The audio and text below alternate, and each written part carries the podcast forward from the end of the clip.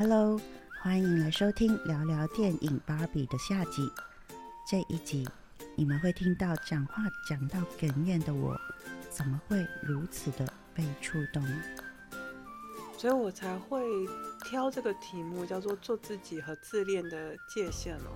如果到了像呃水仙这种程度，就是爱上了镜中的自己。我记得我念的版本是他太爱了，爱到他很想要靠近他，要一靠近他就栽到水里头就淹死了。这样基本上都差不多爱上了凝视自己这件事。弗洛伊德当初在拿 narcissistic。这个神话寓言来讲，其实在讲我们每一个人在成长的过程当中，像我刚刚稍微讲了一下，我们小的时候都有一种全知全能的幻想，因为等于就是我们都会把自己。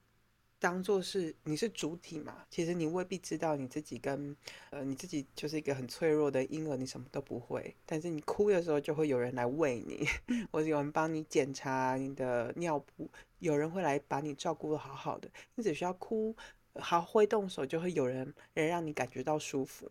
呃，这个东西你可以把它当做就是照顾自己的能力啊。所以我们从小其实都有一种幻觉，我其实只要哭一下就会被照顾到了。所以我们才会说这个叫做全知全能的幻想，而我们人的内心结构，像我们之前前几集有讲到的，比如说伊底巴斯情节什么的，其实，在那中间有一段过程，我们看见了自己的时候，我们会爱上自己，我们本能的应该要爱上自己。但是那个差异为什么会说就是自恋跟做自己的边界？就是你可以爱自己，但是你不会把别人给吞噬掉，同时你也不会一头栽进了全世界只有你自己的状态里。所以我刚刚稍微提到了那个自恋型人格，你就可以把它想象成就是一个，比如说在那个神话里头，其他的人他们看了自己不会就完完全全的只爱自己，甚至到把自己给饿死，还是可以爱上其他的人。自恋是什么？是看见自己，他爱到无法自拔，他只照顾他，只在乎他自己，他没有能力去跟其他人建立关系，他甚至没有能力去爱其他的人。呃，所以刚刚也因为跟管管在聊，常常会用防卫机制去解释那个是什么，可是那个就比较是当初用这个神话当做原型来解释我们每一个人的心理内在动力，有一个自恋的能耐。所以我才会用那个英国的精神分析学家 Winnicott 的那个自恋位置来解释。其实你不用担心会爱上做自己，看见自己，发现自己了，你会被自己的美貌给吞噬，这样不需要，不用担心。因为正常人的发展历程呢，发现了自己的美，它其实是帮助你去进入这个社会，去成长。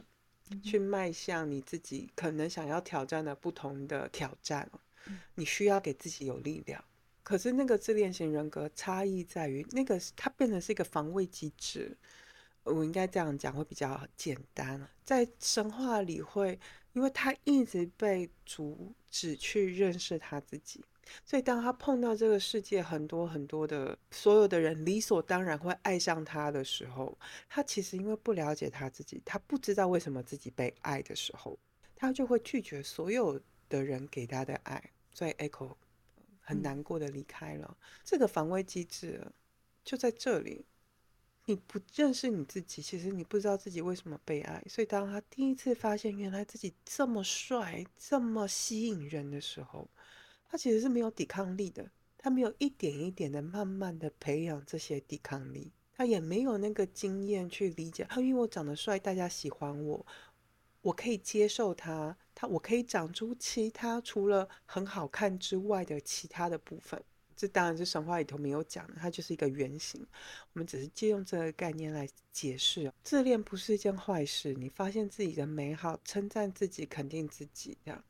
它不是一件坏事，也不是所谓的什么呃正向情绪、正向的念头，它不是只是正向，而是我们自己人的本能。我需要肯定自己的能力，我们才有那力气往前迈进，成为想成为的人。可是到了你没有意识到自己有所谓的防卫机制，通常这样的人是没有办法看见自己的美好，肯定自己，才会一直要别人去来肯定自己。所以在神话里也会说，你不能够去认识你自己。这个是他这个悲剧与生俱来一定会成为悲剧的原因，就是因为他不认识他自己，他才会这样盲目的、疯狂的爱上自己。OK，了解了。这个电影啊，虽然说是叫做芭比，但是有一个很重要的角色是 Ken。Ken 在我眼里面呢，他不只是带出我后面想要聊的男性凝视跟男性说教这部分，等一下再谈。但是呢，我们谈谈这一集聊的核心，就是如何成为存在而服务自己，转而探索自身的存在的意义。这个 Ken 的一个就是探索的一个心路历程，是要怎么样去观察跟自觉啊？我记得我那时候决定要谈这部电影的原因，其实一开始。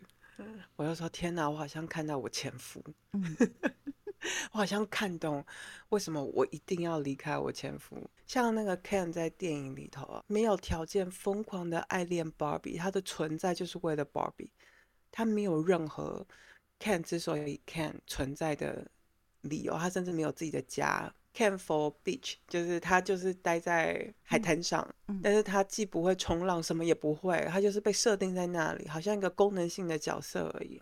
所以当 Can 跟着 Barbie 来到现实世界的时候，他发现 Barbie 好像在在探索他的事情的时候，他也想要做很像 Barbie 的事，这叫做模仿，这是人。一定会经历的，而且是非常健康的行为，就是模仿。你先从模仿开始去探索自己。所以当第一次 Ken 当有人问他说现在几点了，他第一次人生被除了服务于芭比存在之外，他有个功能性，他可以报时。原来我的存在不是别人的附属品，我有我自己的功能，我我有自己的能力，这样。所以他跑去找书来看，只是。我觉得他设计也很妙，要找到那个父权主义的书，然后那个马这样，很男性社会的象征这样。所以当 Ken 拥抱了所谓男性社世界的视角，他能够被赋予的责任的时候，一开始他是昏头的，因为他没有想过他可以做过这些事。对我而言，他中间那些包含抢了 Barbie Lamb，想要。篡位，他还是一种用镜射的方式，他还是想要让芭比成为 Ken 的附属品。我只是今天我是主角，这样其他都是不重要的。他其实还是在复制这样的事情，他没有到真正的去理解到做自己哦，成为一个人，追求自己，或者是寻求找到自己生活的目的哦，意义跟价值的过程当中，你其实是不需要去。强迫别人成为附属品的，所以我才会说，那这部电影很像是一封情书，就是我们都可以在追求自己的权利的过程当中，我们不需要去打压对方，我们不需要去打压对方的原因，是因为我们正在经历的历程，那个都很难。是我很喜欢，还有除了金发的角色之外，还有个牙医的角色，刘思慕上期的男主角。我很喜欢他在那边跳排舞，他就喜欢唱歌啊，他就唱歌很好听。那 Ken 不会唱歌，他就在旁边跟着跳排舞，好像要用一个男性角色的形象出现。但是那真的是 Ken 喜欢的吗？其实未必啊，他还没有被赋权，就是 empower，被给予他可以赋予自己是怎样存在意义的权利，他还没有这样的觉醒，所以我才会说这个是一个。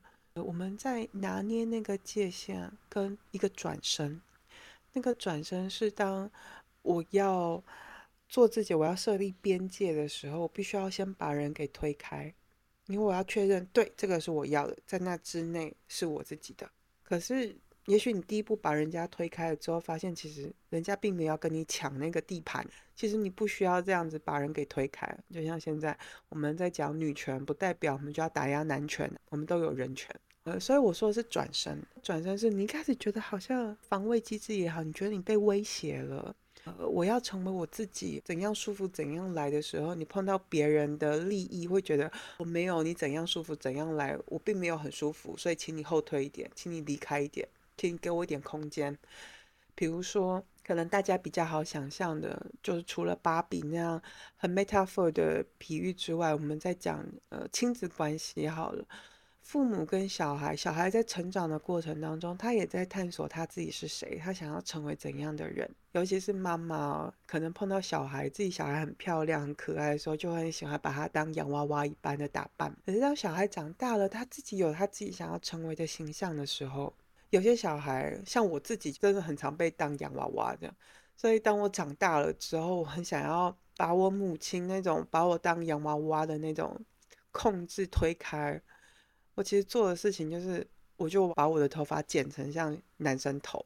我记得我那一天，我父母亲气到 一个礼拜不跟我讲话，就会觉得怎么会这样这样。但是我自己回头在想，其实我是在争取我作为我自己喜欢的样子的一个抗争。就我用的是叫做转身，是因为我后来长大了。我其实大可以跟我妈妈说，我其实比较喜欢穿牛仔裤，因为穿裙子可能会被男生掀裙子，我觉得不舒服。我用我小时候的例子，所以可能一开始那时候我就是个小孩子，我不会，我还学不会怎么样沟通，而我的父母亲也没有教我怎么样去沟通。而这部电影它很巧妙的地方就在于，芭比跟 Ken 说你可以去成为你自己的时候，他用的方式是。轻轻的把他给拉开距离，甚至他自己往后退，跟他说：“你去找你是谁，你可以去做你是谁。也许我们都不是我们所定义的那个自己，我们还有很多东西可以去探索。那样的温柔，那样的给予空间，是很感人的。”前面我有提到，这部电影充分的解释了前几集我们在谈的男性凝视、男性说教的在概念。说真的，我觉得还蛮巧合的，因为当初我对这一个主题其实充满了很多不不懂跟新鲜感，但是这一部剧又帮我具体了上次聊的一些内容，特别是看从芭比 land 出来以后，开始探索现实人类世界的江湖游戏规则。Dorothy，你可以帮我补充一下吗？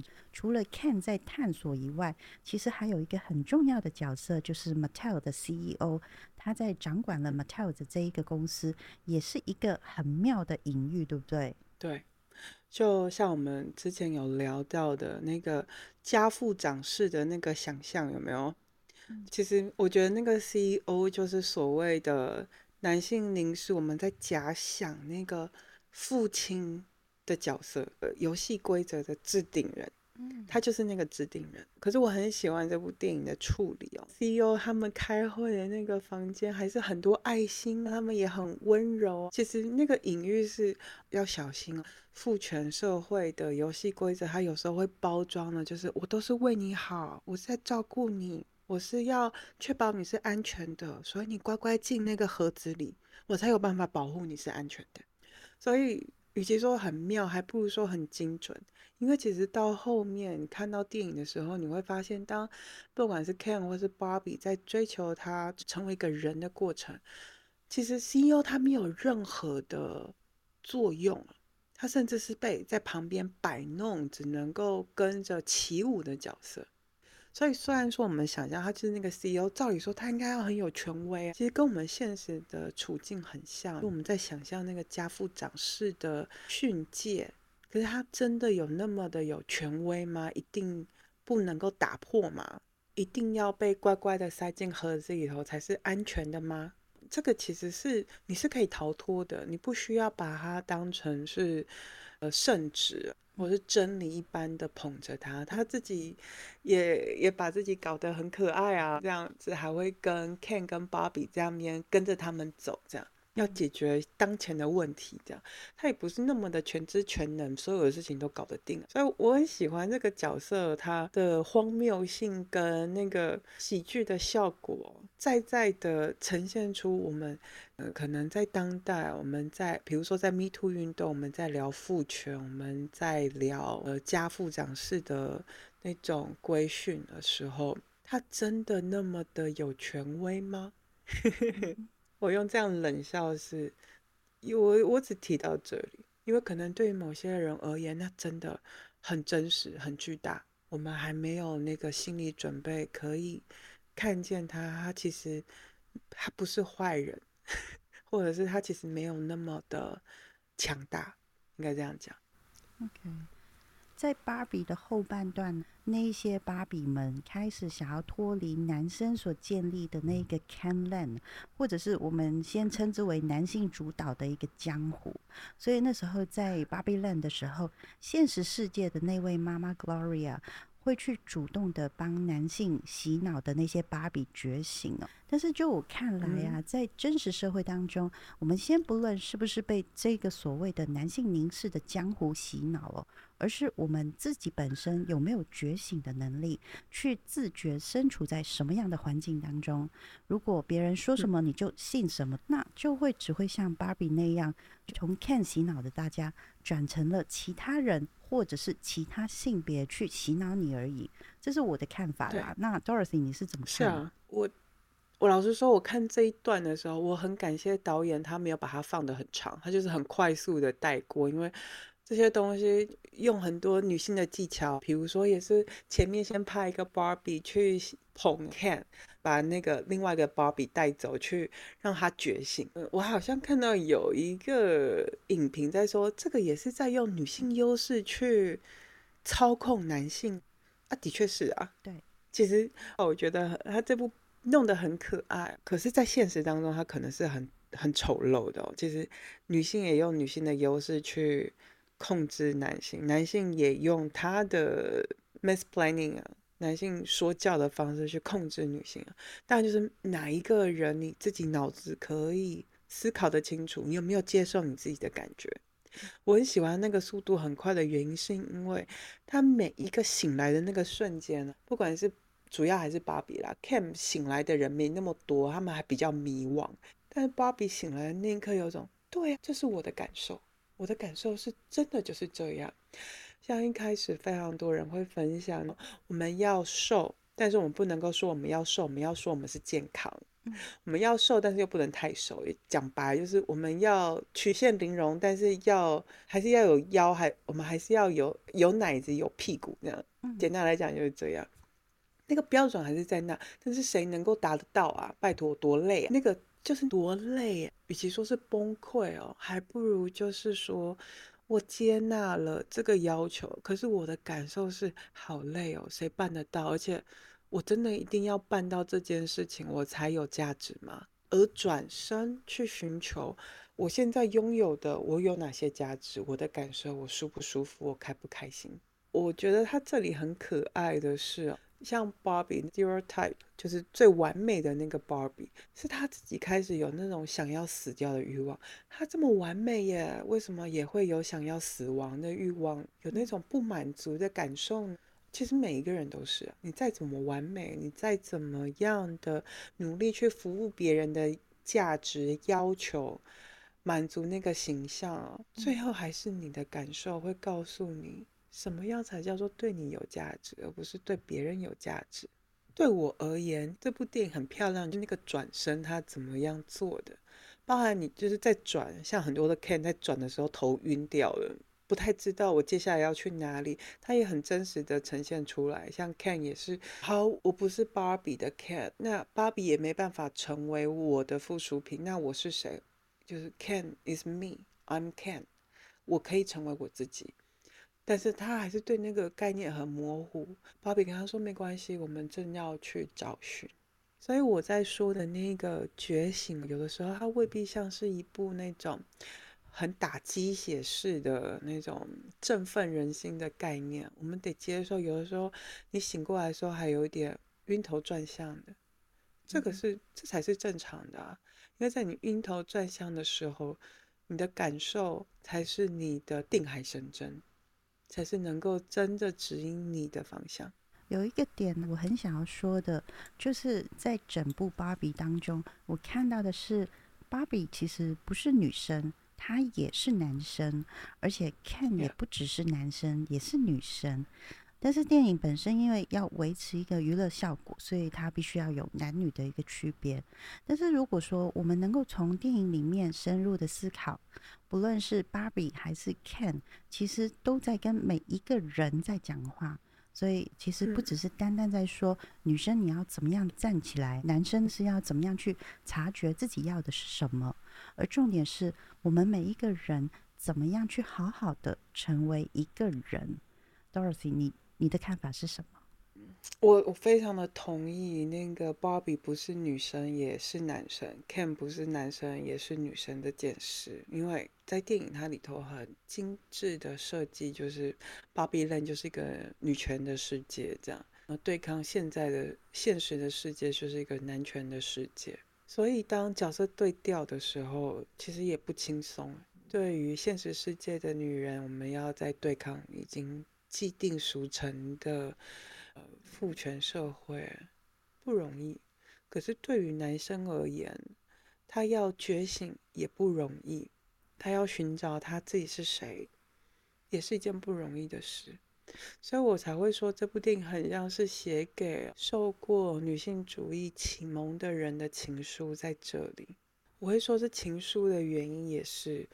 他没有要我去检视自己，我没有成为一个女性主义者，我没有为人权给拼搏，没有。他用的角度是一个，我们都一起经历过了这些阶段，发现自己，同时到最后，Barbie 是要去看妇产科嘛？那我跟管管的差异，我真的就是一个可能十三四岁的时候，因为我是念实验学校，那时候我就开始。被女性主义启蒙，这样，所以我记得两千年左右，台湾也有一个舞台剧叫做《阴道独白》，它其实放在一个女性主义论述的过程当中，这段时间还蛮重要的，因为。有很多的女生其实对于自己去看妇产科是有恐惧的。恐惧来自于哪里？不只是这个社会父权社会，比如说像是精血的污名啊，对于阴道好像对于男生而言，因为他身上没有，所以对他而言很像是一个取悦他的物品这样。这点我真的没办法转过来。对于男生而言，那个阴道到底是什么？但是女生。我们会害怕，我们会恐惧去看妇产科，所以有很多的妇女疾病尤其是像台湾也在推行的，要定期的去做子宫膜片检查，因为这真的很重要，这是照顾你自己很重要的一件事。但是我们因为会有一些污名，我们对于自己的身体是有一些不敢去探索的，以至于我们。妈妈那一辈有很多真的是乳癌或是子宫颈癌，已经到流脓了，很严重了，还是不敢去看医生。这样，我不知道听众的这个阶段有没有好一点。如果有，代表台湾的女性运动一步一步的这样推是有用的。因为在我还年轻的时候，这件事情还三不五时会听到，然后包含去做乳房摄影啊，女生对于自己身体的那种羞愧感。跟恐惧、害怕去看医生，我觉得这是这部电影很有爱的传达出来的事。聊为什么聊一部电影我们可以聊这么久？因为这部电影真的涵盖了很多的东西。我相信不只是女生被女性主义的这样子的脉络所启蒙，同时也有男生可能看见自己的妈妈、姐姐也是能够感同身受，也是相信女性主义其实是相信男生跟女生是平权的哦。我再次强调这件事，我们是平权的，我们都是人，嗯，所以对于一些男生而言，他也不认为女生要是他的附属品。但是在这一路以来的启蒙啊，其实是很辛苦的，有很多会晕头转向的，就像 Ken 一样，他也是需要寻求他自己存在的价值的。他如果不拥抱父权主义赋予他的价值，他要怎么办呢？芭比也是啊，她不拥抱芭比 land 给她设计的就是最完美的女性这个角色，她想要成为她自己，她还有什么角色可怎么样的价值可以去追求呢？这部电影是一个情书，就在于它最后其实给了一个很开放的结局，他没有要任何人成为任何人，没有一个所谓的完美的状态，或是你做到这个状态合格这样。不是，我觉得很像是我们前阵子才那边聊 Me Too。我们在这个社会里头，作为一个人，你会因为你的性别角色、你的职位这些经历的事情，你会知道你不孤单，没有人是孤单的，连电影都在告诉你你不孤单。我也经历过这些事，我也晕头转向过，我也被摒弃过，这样，但没关系。我们现在还可以继续往前走，我们还有什么事情可以做？你们没有任何一个人是孤单的，我们都是人。最后一个我想聊的是，也可以成为这一集完美的一个结尾跟结论，就是《芭比》这部电影，我们在看《芭比恋》当中很完美、很开心、很自在，什么样的状态都是美好的。但是在现实生活当中，我们根本不存在这件事。所以，什么是完美？你真的是在追求最完美的生活吗？我先说我的看法。一开始啊，我其实刚才在讲“你好美”这件事情的时候，我有带到一组字，叫做“沉住坏空”。撇开这个故事的整个架构，我看到一个很有意思的脉络，就是这一个 typical 的 Barbie，她一开始的生活是完美、开心、没有苦恼，甚至是衣食无忧的。当他脑袋当中出现了“死亡”这个字的时候，一切都开始改变了。我看到这一个，后来我在思考一下的时候，脉络跟我们的佛陀释迦牟尼的前半段很像。释迦牟尼佛他之前在生活在皇宫里面，美女啊、美食、荣华富贵，跟这个芭比其实很雷同。但是从他踏上外面的世界，他看到了有老人、有病人，甚至是会有人死亡，他才会开始发现说，原来人是有生离死别。有苦也有乐的。那当然，释迦牟尼这一个故事，他是选择了用苦行去探索人究竟是什么。那而芭比这部电影，则是去寻找玩他的那个主人，渐渐的去让自己去觉醒。所以在最后那一幕，他自己进去妇产科，这是一个对我来说是一个很棒的结尾。当我们要想要认识这个社会，想要认识这个世界。或者是想要认识我们另一半，我们从自己的本身，其实我们有没有探索呢？芭比她其实是用自己的私密地方，开启了探索自我的第一步，而我或者是你们，又是选择什么样的一个地方去探索、去觉醒你们自己的第一步呢？其实啊，我觉得说。我很谢谢 Dorothy，您这么大老远的从法国叫我去看这部电影，因为 我还是那句话，就是我真的太懒了。所以如果说没有你的推动，我基本上我不会去看这部电影的。但是我看完以后，我觉得说我得到很多，所以我也想要分享给大家。我今天的结尾，我想要留给你来说。我刚刚顺着你在讲的那个城主坏空。为什么我会看到？第一，我得先说这部片，它未必会成为就是我今年最爱的电影。我不觉得这部电影有到这么这么完美，但是我很欣赏的是他在对于芭比，他他把所有跟芭比，比如说女生可以成为的样子，嗯，这些主流的论述，跟所谓的女性自觉，然后到最近的欧美在在风行的就是 awakening。Awakeningism 就是觉醒文化，探索自己，重新定义自己的价值，自己的人生是什么？这些东西，我觉得他交了一份非常轻巧、聪明的答卷，所以我才会想要谈这部电影。因为，比如说在 Me Too 运动之后，我们都会说，我们已经可以预见那种两性之间的战争可能会被激化。厌女也好，或是取消文化，会非常的严重。芭比这部电影，还我还是建议大家可以把它当成是一部娱乐的电影来看。也许有些听众，如果如我是从小有受到女性主义所启蒙，也很尊重自己，也在追求自己有什么价值，我能够成为怎样的人？也许看到这部电影，你会。会觉得好像你收到一封情书，你知道你不孤单，有人跟你一样，他也经历过他的历程。男生跟女生都是，尤其是我一开始本来想要谈的是 Ken，因为说实话，我看到 Ken 的历程，让我能够理解为什么，就像我刚刚说的，我理解我一定要跟我前夫离婚，因为他自己都说自己是个女性主义者，但是他进了这个社会之后，他也发现。Patriarchy 父权主义真的很方便，他是既既得利益者，所以他不知道要怎么样面对我。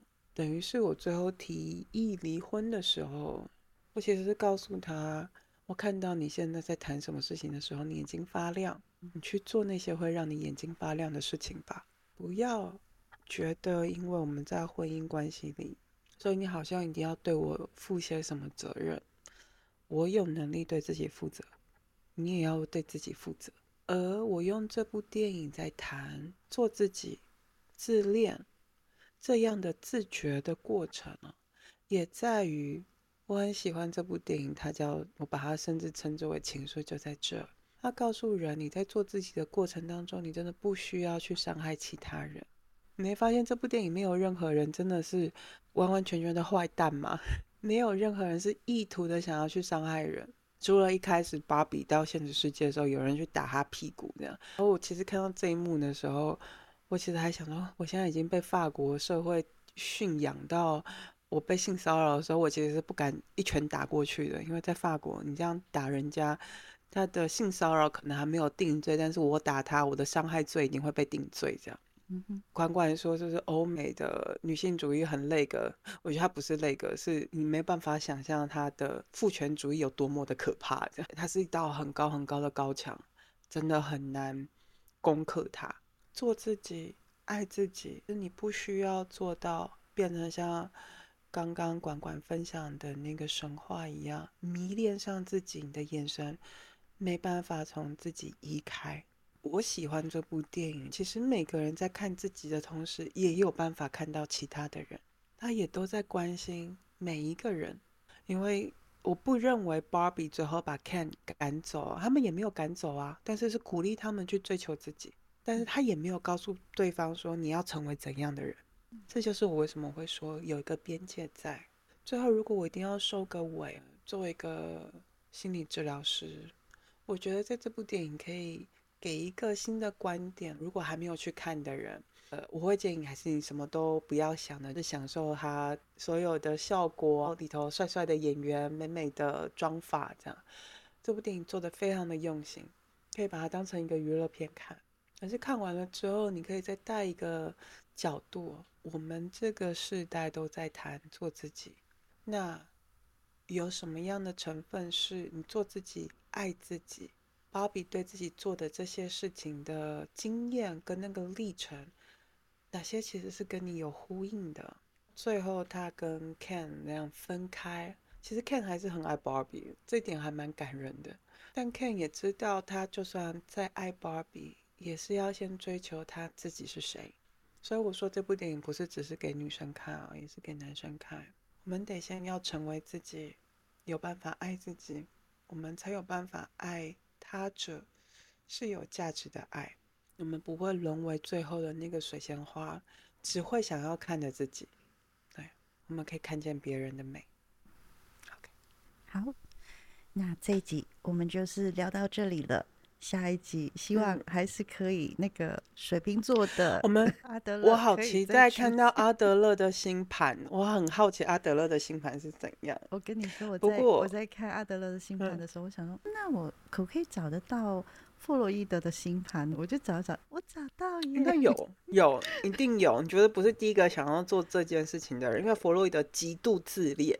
对，所以我看了一下阿德勒的新盘，觉得嗯还蛮有趣的，所以我就是会负责聊一些他的星盘上面的一些事情，不不见得是可以对应到他的那些自卑与超越啊，可能大家会比较熟悉的什么被讨厌的勇气那种东西，对，但是可以看到，我会想要挑，我会想要挑芭比，也是为了做阿德勒的一个铺垫。我们在比如说自卑与超越，被讨厌的勇气。哪一部分是做自己，哪一部分叫做自恋？自恋就你已经被讨厌了，但是你要某种程度承受得了被讨厌，你要足够的自恋。但那个自恋的边界在哪里？什么叫做做自己？什么叫做尊重自己、尊重别人？那个界限你怎么样画？哪些东西其实是？你故意让人家你做一些讨人厌的事情，但是你还要别人来喜欢你，就是你明明做很讨人厌的事，还要别人喜欢，那就自大嘛。所以自卑与超越，其实，呃，我才会选这部电影当做这个铺垫嘛。到时候等你看完的时候，我们再来聊。好，嗯，好，OK，那就先这样喽，拜拜。好，拜拜，耶。